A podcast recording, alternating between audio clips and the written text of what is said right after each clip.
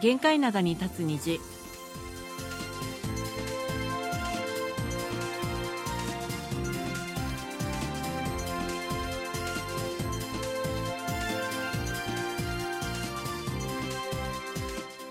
リスナーの皆さん、あんにゃんせよこんにゃ。 11月7日火曜日の限界灘に立つ日、丸亀のお母さんことキミョンスンです。ソウナリスことキマーソンですえ二十四節気の一つ立冬を前にソウルにはこの秋初めての寒波特報が出されました今朝のソウルの最低気温は3度、最高気温は10度との予報です。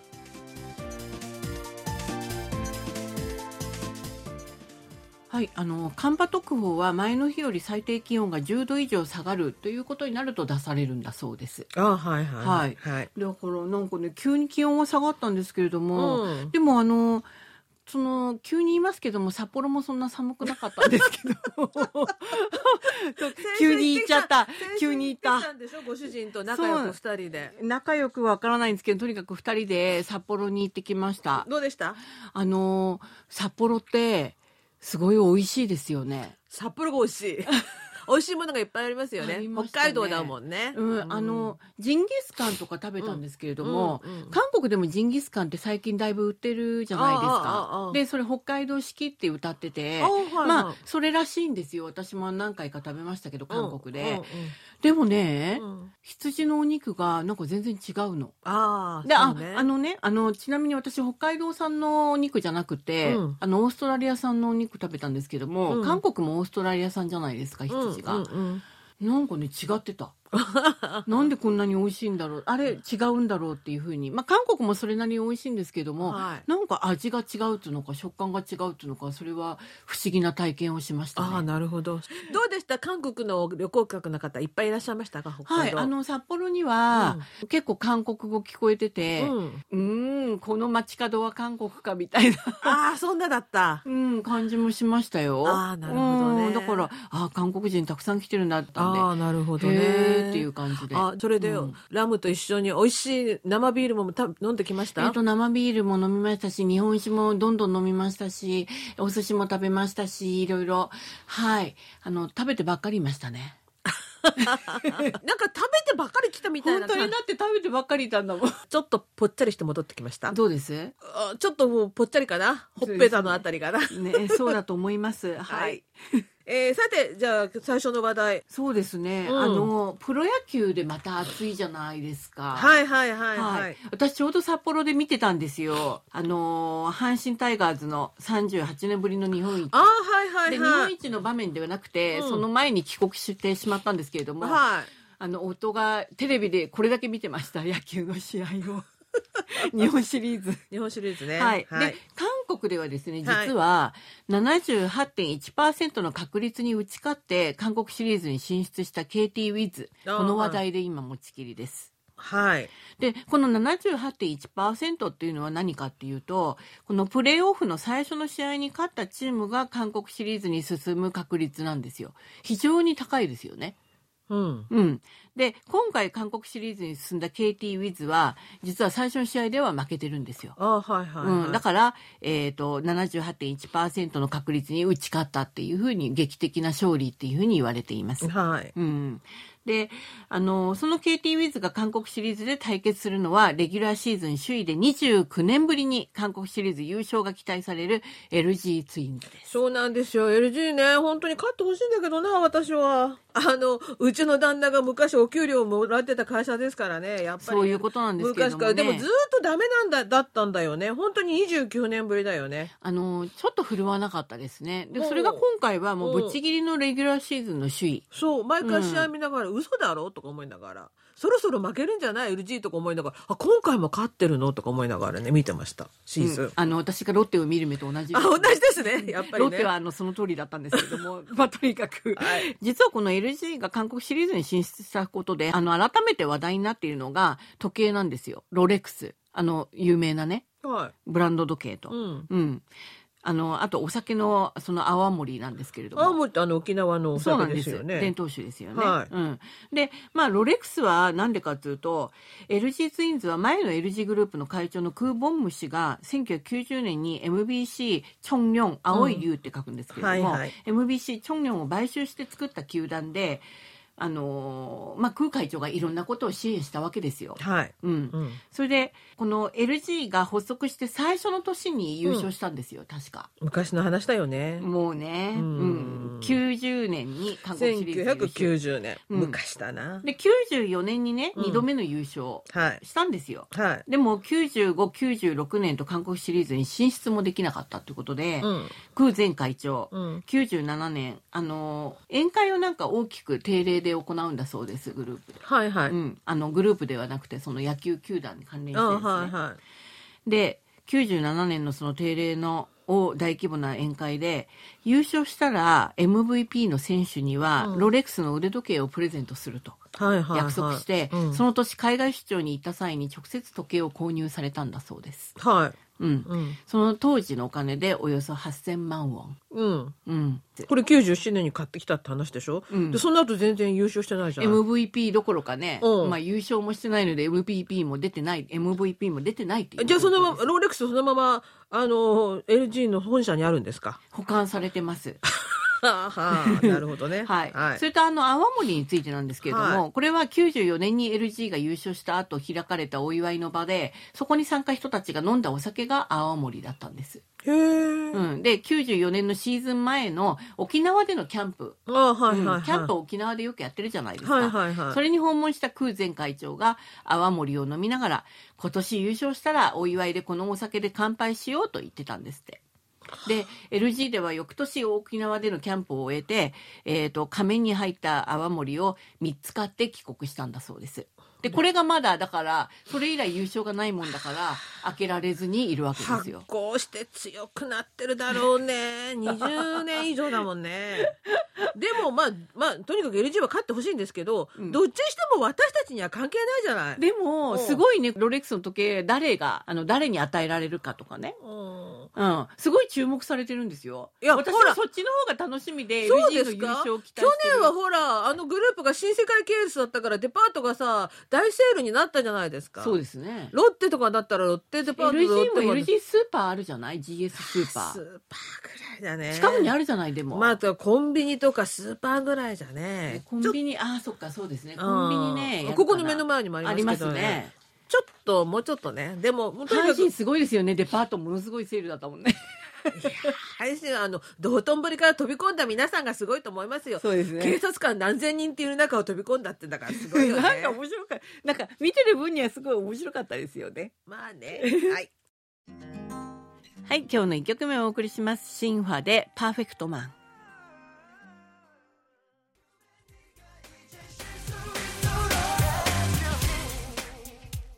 はい、今日の一曲目をお送りしました。シンファでパーフェクトマンでした。ちょっとね、昔の曲をお送りしました。はいはい、えっ、と、実はですね、その冒頭の話題についてですね、うん阪神タイガーズのはいはい、優勝したことにつ日本一になったことについてのお便り早速いただいているのでご紹介しましょはい、えー愛媛県の東堂康弘さんからいただきました。はい。あにゃせよ。今朝のスポーツ新聞は38年ぶりの悲願の日本一の阪神タイガース一色ですよう。そうですよねきっとね阪神タイガースは熱狂的なファンが多いからねそれはもう大騒ぎです韓国でもプロ野球は人気のスポーツの一つでしょうそういえば韓国の球団からも日本に何人か移籍した選手いますもんね、うんちなみに僕は中日ドラゴンズのファンですけど残念ながら今シーズンはさっぱりだったから、来シーズンはもう少し頑張ってもらわないといけんなはいこちらのロッテも同じですダル WBC であれだけ盛り上がるからやはりオリンピック種目になったのは嬉しいな、うん日本韓国台湾とアジアは野球王国だからねではまたメール送りますということでありがとうごはい、あざいました、りがとうございますあのこのあの38年ぶりの阪神タイガーズの日本一は韓国でも随分大きく報じられましたよねはいはい、でそのニュースであの見てその道頓堀にほらダイブしたっていうニュースもいろいろ、こちらでもねあのすごく報道されたので、はいうちのあの夫がですね見てて、うんあれ阪神タイガースって大阪で、えっと、それでオリックスも大阪だっけとか言ってなんかあれっっていう感じだったんですよ。はうん、で実はその阪神は大阪ではなく兵庫県をホームグラウンドにしたチームなんですよね。い。あ、そうなの？うん、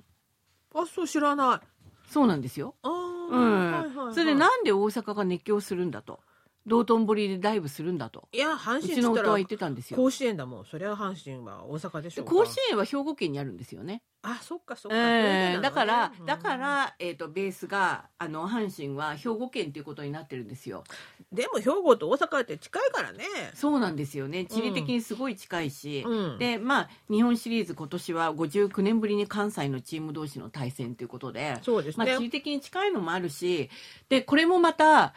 それであのうちの夫の疑問に答えるかのように韓国の新聞にまた出てた記事によるとうんもともとあの大阪だったんですってねタイガーズ、はいはい。ええそうなんですって、うん、だから大阪タイガースかなんかそういう名前だったって言ってた。うん、とにかくタイガースっつったら大阪よそういう道ことで頓堀すよよねダイブよ、うんあいだいぶはまずいですよ。やあまあ、とにかく。はい、はい。うんそれでですね、うんあの、まあ、それにちょっとちなんで、まあ、ちょっと冒頭でのお話の続きをちょっとしたいんですけれども、はいその、LG ツインズのね、韓国シリーズ優勝が期待されている理由、時計とね、泡盛ね、はいうん、うんまあ、そのふとひとうちの一つだっていうことだったんですけども、うん実はその、時計もうだいぶ経ってるじゃないですか。ねそうだよねそう、だから去年、球団会長が直々にロレックスを訪れて、 うんこの時計のメンテナンスをしたそうなんですよ。ああ寂しいなメンテナンスしなきゃなんないぐらい時間経ってでんものよ去年してるから、よかったじゃない今年のことを予見してたんじゃないのもうもしかして優勝するかもしれないみだいなったらもう頻繁にねメンテナンスしてほしいよねいや、こういういい時計はそんなに頻繁にメンテはやんなくてもいいんじゃないですか、うんそれそうですけどで、まあ時計としての機能に問題はないんだそうです。はいはい。で、ちなみにあのこの LG ツインズのヨムギョギョプ監督は MVP にあと一歩手が届かなかった選手には自分が賞金として1000万を支給するというふうに話してるんです。まあ、とにかく勝盛っりて上がくってますね。とにかく勝ってくださいよだから勝っこういてうことでうん LG がすごいやっぱり士気が上がってんじゃないやっぱり勝一っつじてゃかないらの話でしょうがでもほらちょっと心配なのは休みすぎてるんだよね間がいや休んでるのが有利ですよ KT はもうあの疲れてるヘますトよヘトだもんねみんなうんそれだかはらそうなんですけどそうねだから通常だから休んでるそのチームの方ね、うん先にあのはいあの韓国シリーズに進出した方がまあ優勝するというのがまあ多いですよね。多いですようねうん、ん LG も阪神みたいに勝ってほしいな LG もねうん何年ぶりだったっけ、29年ぶりだもんね。寂しいな はいい。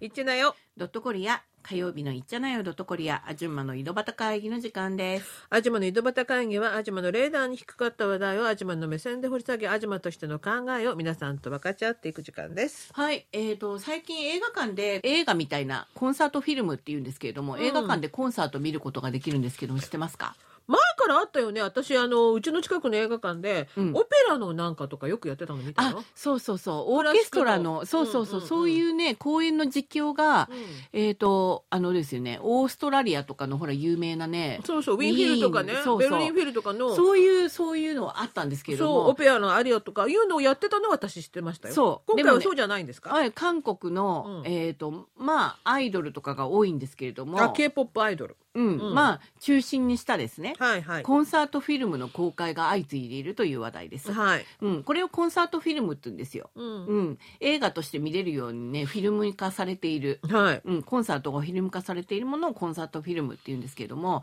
まあもともとは k p o p アイドルの公演を中心にねぼちぼちあったんですよ。はいはいはい、うん、それが最近ではトロットだとかバラード歌手だとか、まあ、海外の歌手もね、うん海外でも結構このコンサートフィルムの公開というのが制作もまあ活発になっているということです。あはい日本だとほらツアーのコンサートの模様を DVD にしたりとか CD にしたりとかってよく売ってるじゃないですか、韓国もあありりまますすよよねね。でうんそうじゃなくても映画館で見るって話ですね。そういうことですね、うんえー例えばどういうアーティストが、えーとコンサートフィルムの公開がなされているかっていうことなんですけどもコンサートフィルムとしては初めて IMAX、うんあれですねプレミアムのものすごいやつあるじゃないですか。ううんんはいで IU のコンサートありあましーたあんな大きなところであゆがすごいでしょうんうん先月13日シネマコンプレックス大手の CGV で公開されました。はい。で、ものすごい人が入ったんですって。あ、ああいうのファン多いもんね。うんで、このフィルムは、そのコンサートフィルムとしては初めて IMAX だって言ったんですけれども、うんあの、アイユは実は韓国の女性歌手としては初めてチャムシルメインスタジアムで公演を行っています。あーあそこ大きいからね。うんうん。で、その模様が収録されたもので。はいはい。公開されていますうんはい。うん。ちなみに韓国では公開当日予約件数で周囲を記録したっていうことですね。やっぱりそのコンサートに行けなかったファンたちが見るんですかね。行っても見ますよ。あ、行っても見るわけ。うん、見ますよ。やっぱりね。ね、うんそういうのがあるんですよ。はい。うん。で、あと、トロッタ歌手としてデビューし、多彩なジャンルの曲をリリースしているイム・ヨンウン。はい。うん、この人も今月「I'm Hero The Final」というコンサートフィルムを公開していますはい。でちなみに23万3500人余りの観客を動員してて今年公開された韓国映画の興行収入で16位にランクしてるっていううすごさですん、もうこれはもう圧倒的におばちゃんたちが行ったんだと思います。はい。不安多いですもんね、うんすこごのいイファン層ム・だヨもんンウンさんね、うんすごいですよね、はいはいうん、あと同じくシネマコンプレックス大手のロッテシネマでは今月10日女性アーティストペクチヨンのコンサートフィルムが公開されますああ、はい。うん。それとあと、メガバックスでは今月3日から男性アイドルグループシャイニーのデビュー15周年を記念して作られたマイシャイニーワールドが公開されています。うん、あ、そうそう行くんでしょあの、えっ、と、うちの娘とちょっと時間を合わせて見に行こうと思います。はい。 まあそういうことで、まあデビュー15周年まで、15年までを振り返るような内容になってるんだそうです。あ、一つのコンサートだけじゃなくて。そうですね。あ,、のメンバーたちのインタビューもあったりとかそういう感じらしいです。ああはいはい。はい、でこういうふうにコンサートフィルムが相次いで上映されて人気を集めていることについて CGV では何て言ってるかというと映画館快適だということ、うん大きな座席大きなスクリーン豊かな音響チケットの購入が便利な点を挙げているんだそうですよね。うん、でもコンサートフィルムは全国で一斉に公開っていうわけではないんですよ。あ、特定の上映館だけですよそね。うだから上映館。館も相対的にすごい少ないですし、うん。チケットの値段が一般の映画よりはやっぱり高いです。どのくらいなんですか例えば IU のチケットは IMAX ではないうん上映館でも週末は2万2000ウォンだったってことですね。ああ、ちょっと高いね。普通の倍ぐらいですね。普通の映画がまあ1万5000ウォンかな今うん。それぐらいですよね。はでもそれでもやっぱりそのスターのファンにとっては実際にコンサートに行くよりは安いじゃないかい。ってことコはンサートのチケットなんか取れないからね。今ね10万ウォンとか15万ウォンとか下手すると20万ウォンぐらいするみたいですよ、はいはいはいコンサートのチケットねう。んうん、まあね。うん、でもグッズも DVD もずっと持ってられるけども見に行ったらそれっきりだもんね。コンサート、うんうんえコンサートはもちろん楽しいけど、うんこの映画館のコンサートフィルムはどうかなって気もでしまもすけどね、ね。ファンのその声がね、いくつか紹介されてたんですけども、はいフィルムコンサート、このコンサートフィルムが公開されると、うんグッズみたいなのがうんちょっとついてくるみたいなんですよ。あはいはいはい。ででもそれもやっぱり、あこグッこズでもしか買えるんだ。そう、得られないいもの、なるほど手に入らないものじゃないですか。うんうんうんだからそれでの結構お得感がありますみたいなあね。なるほど。うん。はい。そういう声も聞かれていて、私ずっと以前にシャイニーのコンサートの実況を見たことあるんですよ。うん映画館で。はいはい。それでも思ったよりうんすごかったです。すごかったっていうのは臨場感が。臨場感がすごかったです。あ本当にコンサート見てるような感じでうんすだからそれがずっと前なんですよ私見たの、うんうんだから今ではもっと技術がすごいんじゃないかなと思うんですよねあなるほどね。だから本当にそれこそ引き込まれるような感じじゃないかなと思うんですよあーそれだったらこれぐらいのお金をいくらでもお金出してファンとしては見るんじゃないかなっていう感じはしますね見に行きますよ私もはいあのほらコンサート会場だとファンはほらみんな立ち上がってずーっとねうんやったり乗ったりするじゃないですか、うんでもコンサート会場じゃないから映画館ではどうなんですかみんなほらよ最近シングアロングとか出てるじゃないシン歌歌いましょうっていうあはいはいはい、うはん、そういうね映画館もあって楽しいみたいですよい、あ一緒に歌うんだ映画見そなうがら歌ったりりグッズで夜輝くやつあるじゃないああああはいはいの光ってる棒うんうんあれ持ってったりするみたいですよあ映画館の中でこうやって振り回すんだ盛り上がるみたいですよあなるほどね私もしっかり準備していこうと思ってますああの行ってきたらまたその時はおそうです話、ねぜひ聞かせてくださいはい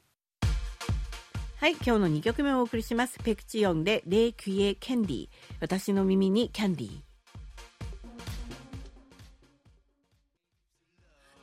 달콤하게 今日の2曲目をお送りしまし 적신타게 たペクチヨンで、えー、レイキュイエキャンディー私の耳にキャンディーね、久しぶりでしたね。これ 2PM のテキョンくんがね、フィーチャリングしてるんですけどもそう、ね。あの、ペクチヨンさんよりもこのテギョンの声がね、最近ほら、俳優業ばっかりで歌ってないから、うん。あ、久しぶりに聞いたらこんなすごいダミ声だったのかなってびっくりしましたけどね。で、も、日本で 2PM コンサートやったじゃない。あうーん。私、その、あの、動画、YouTube で見たんですけれども、ちょっと。うん、うんかっこよかったですかうんかっこいいです。やっぱり貫禄あります ね。男性はいいですよね。この年代になってもね、かっこいいですよ。なるほど。うんはい。はい。えーと、ではですね、コアのお便りご紹介します。福岡県にお住まいの岡村文人さんです。えー、マルコメのお母さん、アリスさん、アニョンアセヨこんにちは。さて9月26日の限界などにおいて里帰りの習慣と伝統の変化は帰国でもあるのですねところで一人暮らしに関する本や情報以前より増えていませんか高齢化核家族化ということで私にとって高齢者になりつつあり秋の夜のラジオにて慰められていますそちら韓国の一人暮らしの方々についての娯楽や趣味はどうなっていますかということです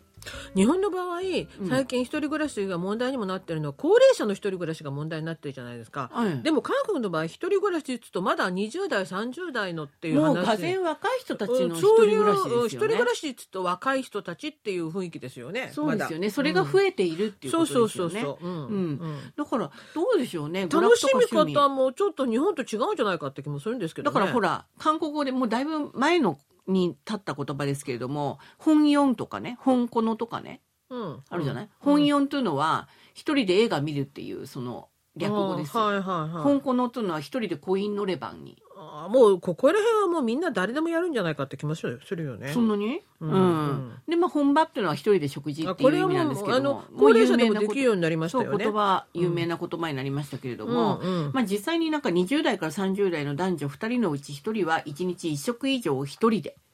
そうでしょうね。食べてるんだそうです。うんうんいやでもほら韓国って結構群れてたじゃないほらまあね、お昼でもほら一緒に食べに行ったりとかコロナで在宅が増えたから、そういう影響もあるうみん、たい。あれで一人で食べるのも全然不思議じゃなくなったんじゃないのかな。みんなそれもねあると思いますよ。ねねうんうんでもやっぱり外食やデリバリーも多くて、うん、あのちょっとねあの健康に関心が高い若者たちはうんやっぱり栄養をもうちょっと取らないとなっていうふうに思ってるみたいなんですけれども、はいそういうニーズを反映してか最近地下鉄の駅の中に果物屋さんできてるんですよね。私何件か見ました。見ましたよね私も見ましたでえこんなところに果物屋さんあって誰が買うのって思ったんですけれども、うんうんでも実はこういうなんつうのかな一人暮らしの人たちをターゲットにも結構してるみたいなんですよあだから見てると値段結構高いんだよね私安いのかと思ったらそんなことなかった高かったあそうなんですうん、か、あと面白いのはあの無人の店舗だった無人の店舗あるんですってそうそうそうそう無人の店舗だったガラスとかに入ってないですよね買う果物うん私無人ではなかったんです私が見たのは、うんで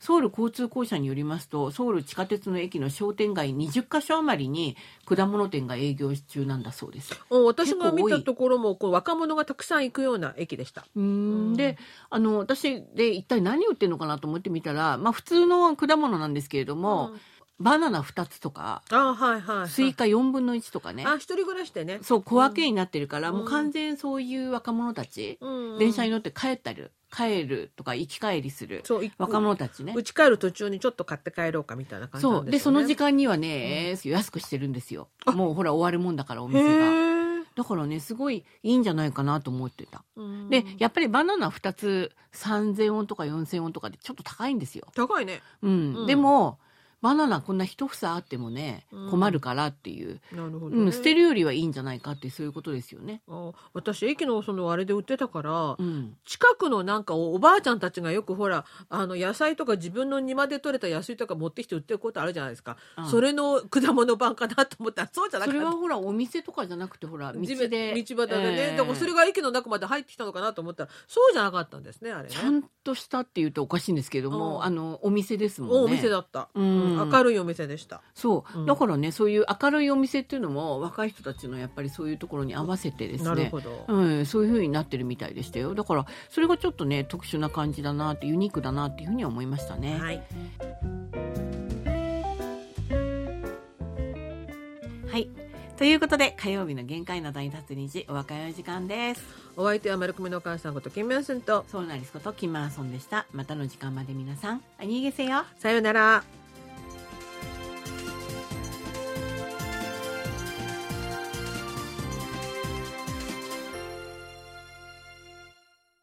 こちらは韓国ソウルからお送りしているラジオ国際放送 KBS ワールドラジオです。